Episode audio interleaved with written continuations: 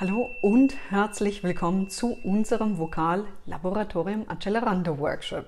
Was macht Gesang steuerbar und was zur qualvollen Gedankenakrobatik? Ich freue mich sehr darauf, die nächste Stunde gemeinsam zusammen zu verbringen und damit starten wir und sind schon mitten in unserem Workshop und bei dem, was du heute lernen wirst.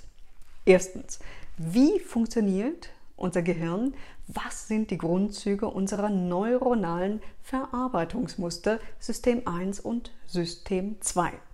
Zweitens, welches der beiden Systeme sollten wir benutzen, damit es beim Gesang keinen Kabelsalat in unseren Gehirnwindungen gibt?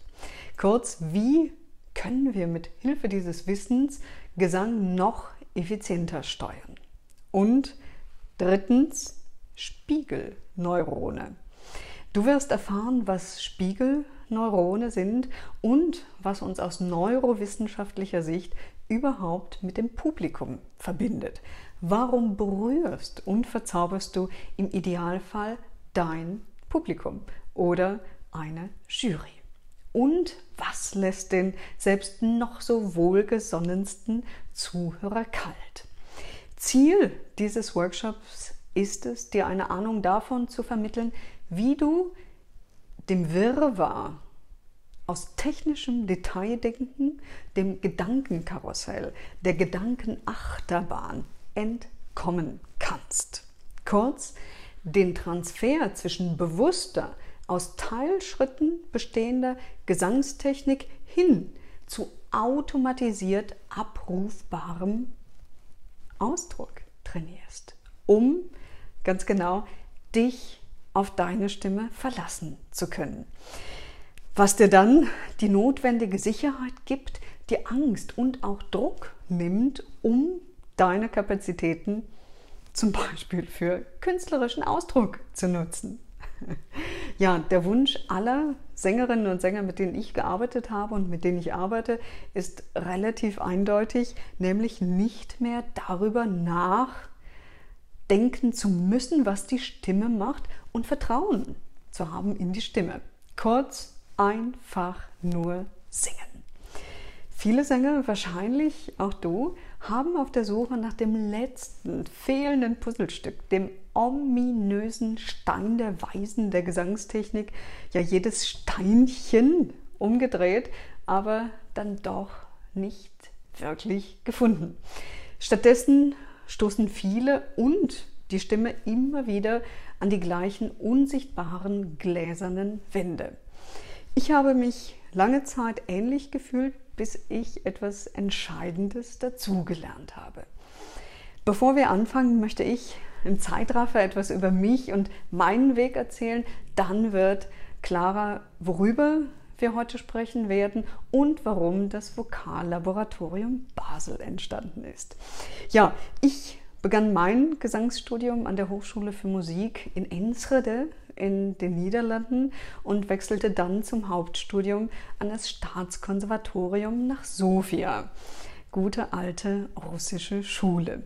Ich hatte das, was man Talent und Naturstimme nennt und um es ganz kurz zu machen, zuerst lief es gut und dann Katastrophe.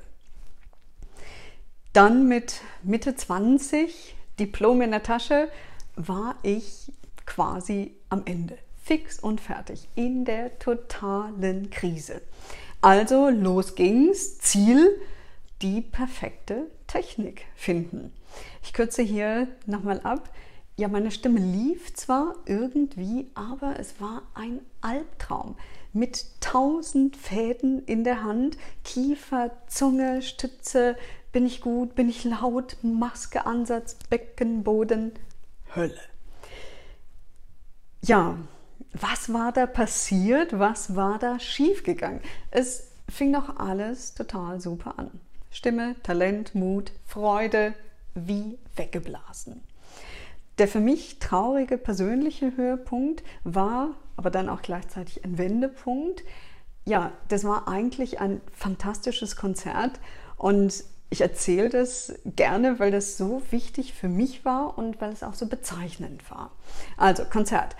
Wagner, Wesendonck, Lieder, Palazzo Albrizzi in Venedig, Pinot, Stiftung, Applaus, Komplimente, gute Gage, alles okay, aber ich absolute Leere. Beziehungsweise Kiefer, Zunge, Stütze, Ansatz, Gaubensegel. Es klang ganz gut, okay, ja, aber es war die Hölle. Und das schon seit Jahren. Nach diesem Konzert Husten. Und zwar ein über Monate andauernder, nicht enden wollender Reizhusten. Albtraum. Aber ich dachte, Gott sei Dank, ich kann nicht singen. Ich muss nicht singen. Nee, ich darf ja gar nicht singen. Wow, super. Und kein Unterricht mehr. Ja, so weit war es dann also gekommen mit der Sache, die mir einmal alles bedeutet hat.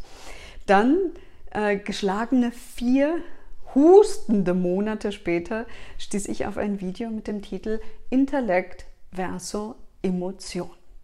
Und dort erklärte Hans-Josef Kasper, deutscher Tenor, Fachbuchautor und absoluter Ausnahmepädagoge, in weniger als, ich glaube, 15 Minuten, worin die Qual so vieler Sänger inklusive mir lag. Und das lässt sich ja quasi in einem Satz zusammenfassen. Du kannst nicht gleichzeitig denken und singen. Oder noch präziser, du kannst nicht gleichzeitig an 20 technische Dinge oder seien es auch nur zwei denken und dabei gut singen. Ich kürze hier noch einmal ab. Ja, ich denke, dank Hans-Josef Kasper weiß ich heute, dass der Sänger, wie wir es drehen und wenden, dass Technik etwas sehr Grundsätzliches braucht, um erst wirklich effizient zu werden. Und das klingt jetzt total banal, ist aber entscheidend. Wie du denkst und an was du denkst, um Gesang zu steuern, ist alles entscheidend. Talent hin oder her. Ja, weiter zu mir.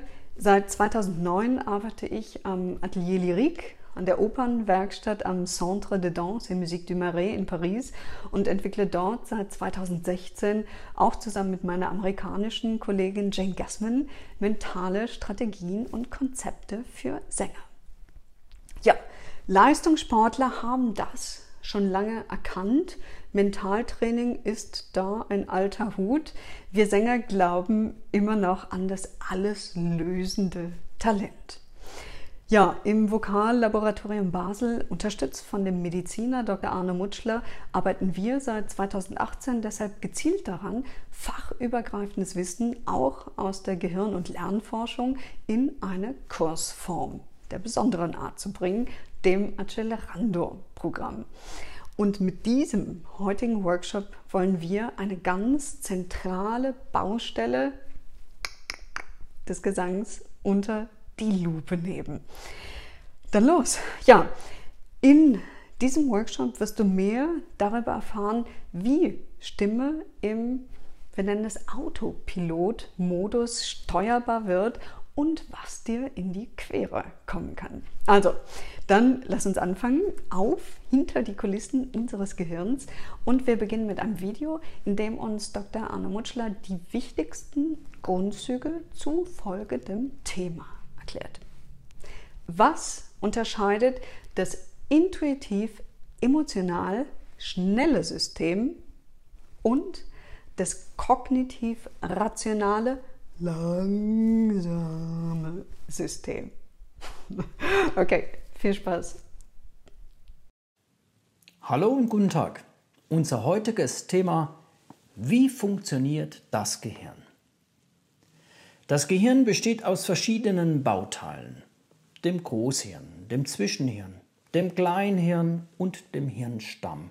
Und es besteht aus 100 Milliarden Nervenzellen. Nervenzellen, die eine ähnliche Funktion wahrnehmen, sind in hochspezialisierten Zentren im Gehirn zusammengeschlossen. Zum Beispiel das Sprachzentrum, das Hörzentrum, das Sehzentrum oder das Lesezentrum. Und besonders interessant ist das limbische System. Ein Zentrum, das für unsere Gefühlswelt, für unsere Triebe und für das Gedächtnis wichtig ist. All diese Zentren des Gehirns sind durch Nervenbahnen miteinander vernetzt. Sie tauschen ständig Informationen aus. Ohne diese Vernetzung könnten wir nicht denken. Wir könnten nicht richtig bewerten. Wir wären nicht uns selbst und wir hätten kein Bewusstsein. Es ist wie in einer großen Firma, die aus vielen Teilbereichen besteht. Erst wenn die Vernetzung und die Kommunikation zwischen den Bereichen reibungslos gelingt, kann die Firma erfolgreich produzieren. Können wir erfolgreich denken? Okay, wir wissen nun, dass das Gehirn aus einer Vielzahl von Nervenzellen besteht. Wir wissen nun, dass es verschiedene Zentren gibt, die miteinander vernetzt sind und wie wir damit denken können. Wenn etwas geschieht, wird es durch unsere Augen, durch unsere Ohren, durch unsere Sinne wahrgenommen. Dann werden diese Eindrücke durch alle Zentren abgeglichen und es erfolgt eine Bewertung. Das Gehirn fragt sich, ist das Geschehene schon bekannt? Check durch das Gedächtnis. Ist es gefährlich oder angenehm? Check durch das limbische System. Oder ist es unmoralisch? Check durch das Frontalhirn. Und aufgrund dieser Bewertung erfolgt dann eine entsprechende Handlungsanweisung. Unser Gehirn hat nun zwei Wege, die Bewertung und die Handlung durchzuführen. Eine schnelle und eine langsame Variante. Wir haben eine intuitive, emotionales, ein schnelles System 1 und wir haben ein kognitives, rationales, langsames System 2. System 1 ist wie gesagt schnell und automatisch. Es befähigt uns, Geschehnisse im Bruchteil von Sekunden zu beurteilen. Im Hintergrund analysieren unbewusste, vorprogrammierte Programme automatisch das Geschehen. Wir können damit Situationen intuitiv einschätzen und schnell handeln und alle Körperfunktionen werden automatisch auf die Situation eingestellt. Sie können als Beispiel durch eine Menschenmenge gehen, ohne ins Stocken zu geraten, weil die Personen, die ihnen entgegenkommen, gescannt werden und für ungefährlich befunden werden. Sie können damit unbesorgt weitergehen. System 1 wird Ihnen auch in den folgenden Situationen helfen. Wenn Sie das Martinshorn hören, werden Sie stehen bleiben. Beim Fahrradfahren geht alles automatisch. Beim Anblick eines bissigen Hundes werden Sie zurückweichen und losschreien. Ganz anders das System 2. Immer wenn Sie Zeit haben, wenn Sie Dinge logisch und bewusst bewerten wollen, ganz in Ruhe, mit allen Informationen, mit allen Konsequenzen, dann treffen Sie die Bewertung und die Handlung mit System 2. Als Beispiel der Kauf einer Waschmaschine, bei dem Sie die verschiedenen Produkte nach ihren Eigenschaften und sicher auch nach Ihrem Geldbeutel beurteilen. Obwohl, das wissen Werbefachleute ja schon lange. Trotz aller Bemühungen von System 2 eine logische Entscheidung zu treffen, letztendlich wird System 1 dann doch das letzte Wort haben und die Waschmaschine nehmen, die sich besser anfühlt. Machen Sie sich nichts daraus. Sie haben es versucht und werden am Ende trotzdem das Gefühl haben, alles ganz richtig und vor allen Dingen rational gemacht zu haben. System 2 ist kompliziert und braucht Ihre ganze Aufmerksamkeit, Ihre volle Konzentration. In diesem Moment können Sie nichts mehr anderes machen. Bitte störe mich jetzt nicht, heißt es dann. Die Lösung wird aufwendig, erarbeitet, sehr detailliert und ganz bewusst. Alles Schritt für Schritt. Sollten Sie System 2 benutzen wollen, um schnell und sicher Handlungen durchführen zu können, dann werden Sie scheitern, weil jeder Schritt genau überlegt werden muss. Schnelle, sichere Bewegungen wie beim Tennis oder Ballett müssen erst eintrainiert und automatisiert werden, um dann durch System 1 durchgeführt werden zu können. Im normalen Leben ergänzen sich beide Systeme. System 1 läuft automatisch und System 2 lässt es arbeiten. Erst wenn System 1 keine befriedigende Schnelllösung finden kann und in Schwierigkeiten gerät, dann fordert es System 2 nach und bittet um detaillierte Verarbeitung für dieses Problem. Erst jetzt werden alle Register gezogen und eine Lösung erdacht. Das allerdings braucht seine Zeit. Diese Arbeitsteilung garantiert uns so in unserem komplexen Leben ein höchst effizientes Handlungssystem mit minimalem Aufwand. Es funktioniert sehr gut, weil System 1 sehr schnell und sehr leistungsfähig ist. Okay, das waren jetzt sicher viele Informationen. Aus diesem Grund möchte ich es noch einmal gerne zusammenfassen. Das Gehirn besteht aus 100 Milliarden Nervenzellen. Es gibt spezialisierte Zentren für ganz bestimmte Aufgaben. Diese Zentren sind miteinander vernetzt, daher können wir denken. Jedes Geschehen, was wir registrieren, wird durch diese Zentren gecheckt und bewertet. Eine Handlung resultiert auf Grundlage dieser Bewertung. Um diese Aufgabe möglichst effizient zu meistern, haben wir ein schnelles, intuitives, automatisches System 1. Durch dieses System werden Dinge schnell bewertet und intuitiv die richtige Körperfunktion ausgelöst. System 2 benutzen wir, wenn wir rational eine Lage abklären müssen. Mit diesen Einblicken in unser fantastisches Gehirn möchte ich mich fürs Erste von Ihnen verabschieden. Faszinierend. Ja, hier zwei Beispiele zum Veranschaulichen und zum Mitmachen. Nummer eins.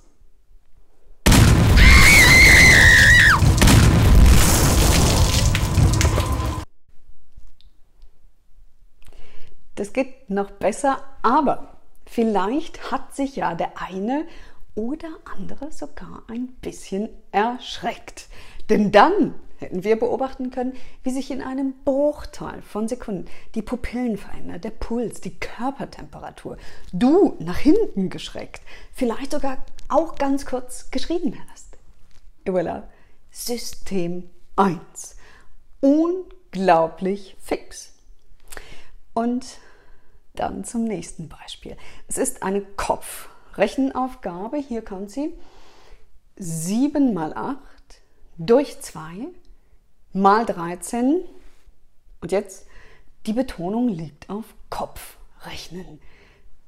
Nicht schummeln, Finger weg vom Smartphone. Versucht jetzt bitte für einen Moment euch nur auf diese Aufgabe zu konzentrieren. Ich lasse euch 30 Sekunden ab jetzt. 7 mal 8 durch 2 mal 13.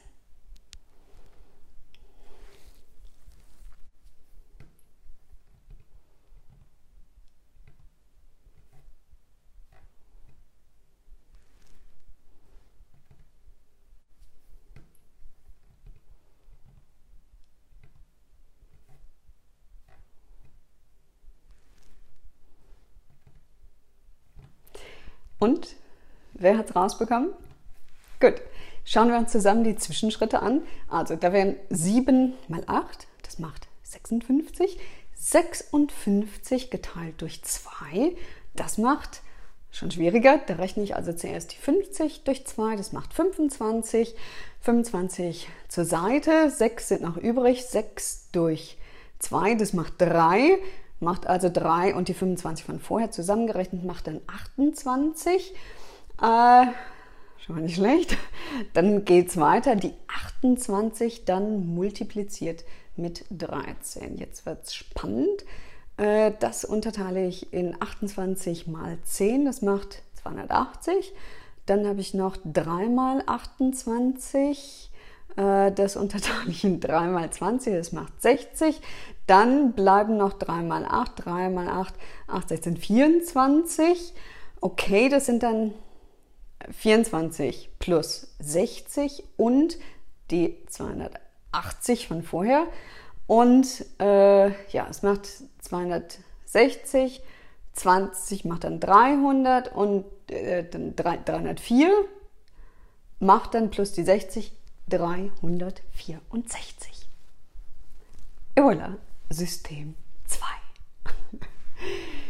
ja, seit Jahrzehnten erforschen Neurobiologen und Psychologen intensiv diese beiden Modi.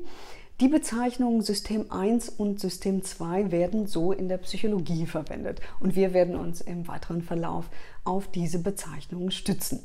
Man kann die beiden Systeme mit Akteuren vergleichen, die jeweils unterschiedliche individuelle Funktionen, Fähigkeiten und Beschränkungen aufweisen. Wir haben also zwei grundsätzlich sehr unterschiedliche neuronale Systeme und können teilweise, wenn auch nicht immer, entscheiden, wann wir welches System aktivieren, wann wir welches System benutzen. Wenn ich versuche, eine Handlung, eine Tätigkeit mit einem nicht dafür optimalen System zu lösen, dann wird mit sehr hoher Wahrscheinlichkeit das auftreten, was man vereinfacht als Konflikt bezeichnen könnte. Ein Konflikt, der sich bis zu einer Blockade ausweiten kann.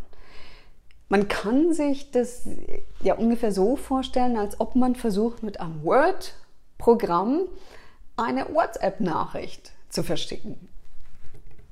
Geht nicht. Falsche Software, falsches Programm. Und übertragen auf den Gesang fühlt sich das dann oft so richtig eklig an. Man wird die Nachricht einfach nicht los, obwohl man wie wild auf der Tastatur hämmert. Und am ekligsten ist das Gefühl, wenn man gerade auf der Bühne steht. Kurz, wir müssen lernen, mit dem richtigen System zu singen. Oder anders ausgedrückt, wir müssen lernen, uns während des Gesanges mit den richtigen Dingen zu beschäftigen. Das gilt auch für das Thema Lampenfieber. Gut, es geht weiter mit dem nächsten Video, in dem uns Dr. Mutschle erklärt, was in Stresssituationen, sprich Vorsingen, Konzert, Wettbewerben, in unserem Gehirn passiert.